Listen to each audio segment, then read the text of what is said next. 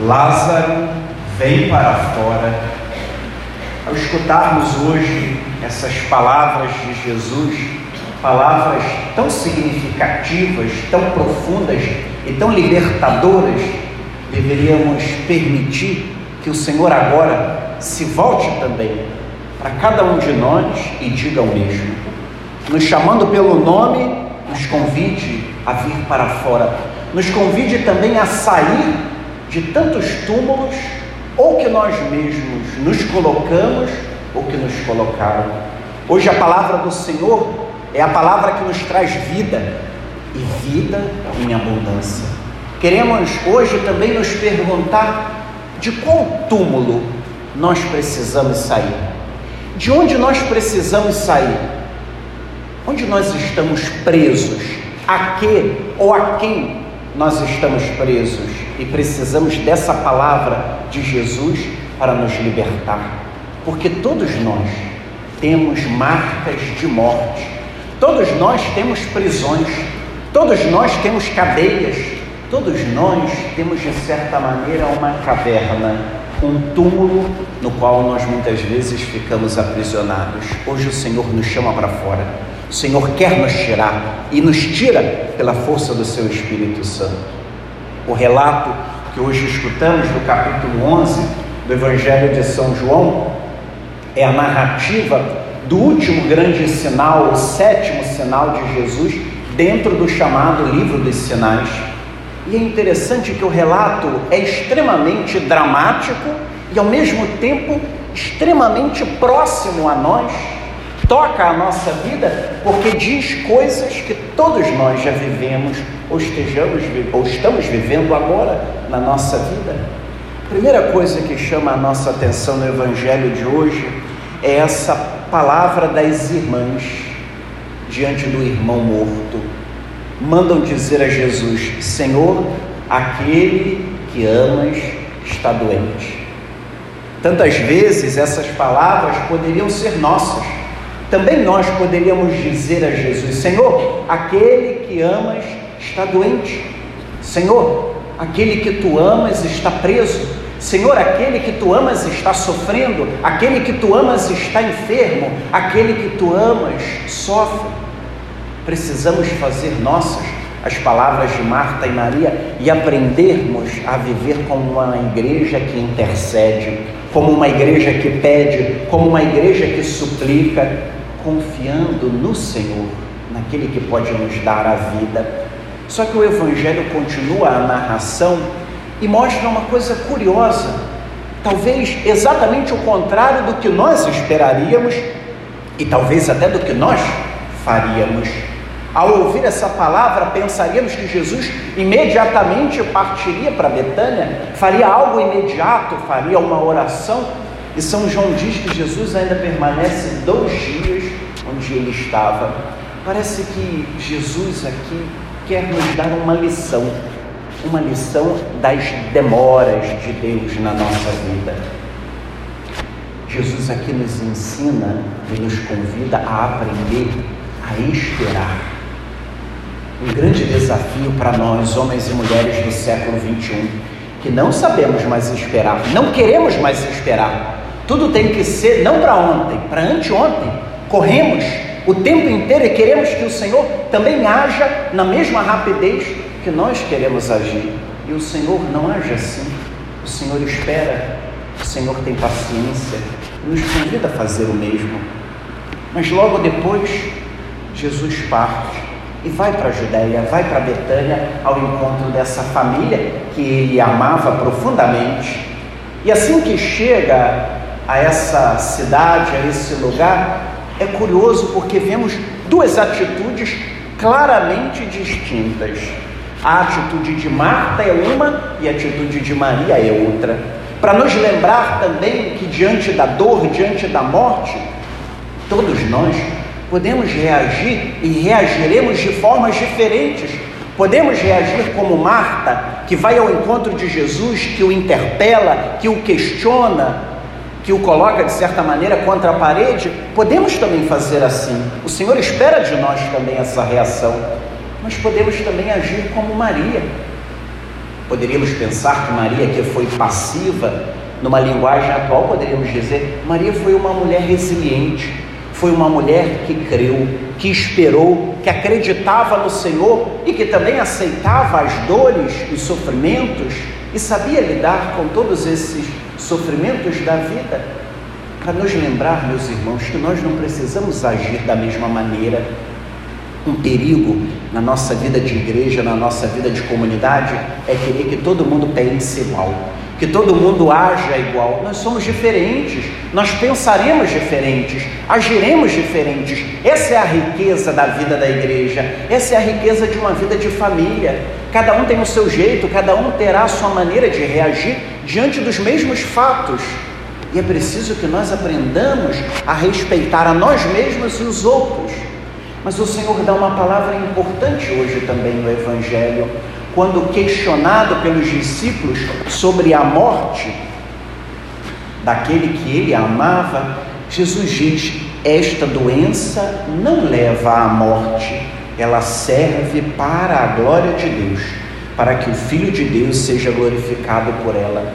Quantas vezes na nossa vida nós também precisamos aprender a acolher a doença, a enfermidade, as dores como oportunidade de dar glória a Deus? como oportunidade de nos unirmos mais a Deus. Como semana passada ouvíamos o relato do Evangelho de São João na cura do cego de nascença, quando os apóstolos perguntavam a Jesus: Quem pecou para que ele nascesse cego? Seus pais ou ele mesmo? E o Senhor Jesus respondia: Nem ele nem seus pais. Isso aconteceu para que nele se manifestasse a glória de Deus. Aqui o Senhor nos convida a superar uma visão que muitas vezes impera entre nós quando vemos a dor, o sofrimento, a doença como um castigo, quase como uma punição. Eu fiz alguma coisa e agora eu estou pagando.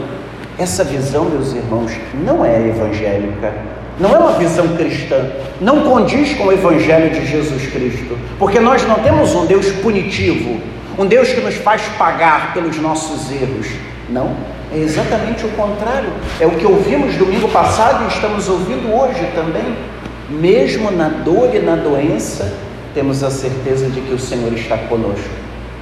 E é preciso que nós também aprendamos, mais do que a perguntar onde está Deus agora no sofrimento da minha vida, aprendamos a reconhecer que Ele está ao nosso lado. Como dizia Paulo, Ele esteve ao meu lado me dando forças, Ele está no meio de nós no meio da dor, no meio do sofrimento, não nos deixa sozinhos. O Evangelho de hoje nos mostra Jesus extremamente humano, mas ao mesmo tempo extremamente divino, compassivo da dor daquelas irmãs, daquelas pessoas que sofriam pela morte de Lázaro, nos ensinando também que temos um Mestre, um Senhor que se compadece de nós não um Senhor impassível, não um Senhor indiferente, não. Alguém que chora conosco, alguém que sofre conosco, alguém que se compadece conosco. É esse Senhor que nós queremos seguir e é esse Senhor que nós queremos apresentar aos outros. Um Senhor que nos ama e que se compadece e que chora conosco. Talvez nós nem nos damos conta que no sofrimento da vida Ele está ao nosso lado chorando conosco, carregando a cruz conosco, sofrendo conosco, Ele está ao nosso lado, como esteve ao lado de Marta e Maria. Mas o relato chega ao ponto alto quando Maria nos convida a essa atitude também, de certa maneira, aparentemente passiva, mas uma atitude de fé. Alguém que confia, alguém que crê, mas é Marta que dirá a grande profissão de fé no Evangelho de hoje, quando reconhece que Ele é o Senhor. Mas Jesus diz mais: Eu sou a ressurreição e a vida. Quem crê em mim, mesmo que morra, viverá. Aqui, meus irmãos, estamos diante do coração da nossa fé cristã, a ressurreição de Jesus, a tal ponto que Paulo dirá: se Cristo não ressuscitou, vã é a nossa fé. Nós cremos na ressurreição, cremos na força do Senhor sobre a morte. Ou nós cremos ou vamos para a praia. vamos curtir o dia. Nós cremos e cremos na força desse Senhor que venceu o maior inimigo da humanidade, que é a morte. Que o Senhor hoje nos dê a graça de professar a nossa fé como Marta acabou de fazer. Eu creio firmemente que tu és o Messias, o Filho de Deus, que devia vir ao mundo. Poderíamos parar aqui no Evangelho de hoje, mas o Senhor vai além e vai ao encontro de Lázaro e dá uma ordem, até de certa maneira curiosa, Jesus iria ressuscitar um morto? O que significa tirar uma pedra? Aqui Jesus nos dá uma lição, nos ensina que o milagre que nós buscamos passa também pela nossa colaboração. Tirar a pedra é a nossa participação, é a nossa colaboração. Precisamos também fazer a nossa parte. Não esperar que o Senhor faça tudo. Ele tem que tirar a pedra, ele tem que ressuscitar. Não. Somos nós que tiraremos a pedra, somos nós que tiraremos todos os entraves para que a vida nova possa penetrar em nós. Perguntemos a nós mesmos: quais pedras hoje eu preciso tirar para voltar à vida? Nós às vezes estamos por trás dessas pedras, precisamos tirá-las para que a força do Espírito nos lance para fora, gere em nós vida e assim ouvimos Jesus que diz: Lázaro, vem para fora. É o cumprimento claro do que acabamos de ouvir na profecia de Ezequiel, na primeira leitura, quando o profeta, no capítulo 37, tem aquela visão trágica de uma multidão de ossos ressequidos. E Deus manda que o profeta profetize sobre os ossos ressequidos para que eles recebam a vida. Aquele povo está marcado pela dor do exílio, está marcado pela morte, mas o que Deus lhes diz? E diz a todos nós: Ó meu povo, vou abrir as vossas sepulturas e conduzir-vos para a terra de Israel. E quando eu abrir as vossas sepulturas e vos fizer sair delas, sabereis que eu sou o Senhor. Nunca nos esqueçamos, meus irmãos, que todos nós trazemos sinais de morte e podemos viver de acordo com eles. Podemos viver marcados pela morte, podemos levar a morte aos outros, ao invés de levar a vida. Mas hoje queremos que o Senhor também haja sobre a nossa morte, sobre a morte da nossa vida, para gerar vida nova, para nos trazer a uma nova vida, para experimentarmos o que Paulo acabou de dizer na segunda leitura Vós não viveis segundo a carne, mas segundo o Espírito. Se realmente o Espírito de Deus mora em vós, é esse Espírito que agora é lançado, enviado sobre nós, nos dando vida, nos tirando da morte, nos tirando do sepulcro, nos tirando da prisão das pedras para uma nova vida. Mas essa obra depende sempre de nós. O final do Evangelho é bonito quando Lázaro começa a caminhar e está preso pelos lençóis mortuários e também com outros panos, e Jesus diz: desatai-o e deixai-o caminhar.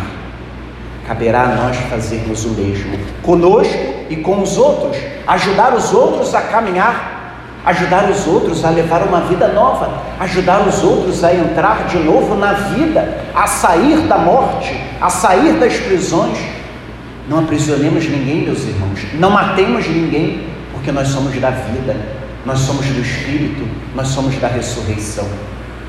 Que a ressurreição de Lázaro hoje seja a imagem clara da ressurreição da nossa vida, da vida nova que o Senhor Jesus nos concede e que deixemos que ele se volte para nós hoje e também nos diga: Lázaro, vem para fora, e que nós façamos a nossa parte, tiremos a pedra, ajudemos a tantos irmãos a ressuscitar para uma vida nova e que assim possamos caminhar na certeza de que Ele e só Ele é a ressurreição e a vida que nós buscamos. Deixemos que Ele agora, dizendo o nosso nome, também nos convide a essa vida nova que o Evangelho nos acabou de apresentar. Lázaro, vem para fora.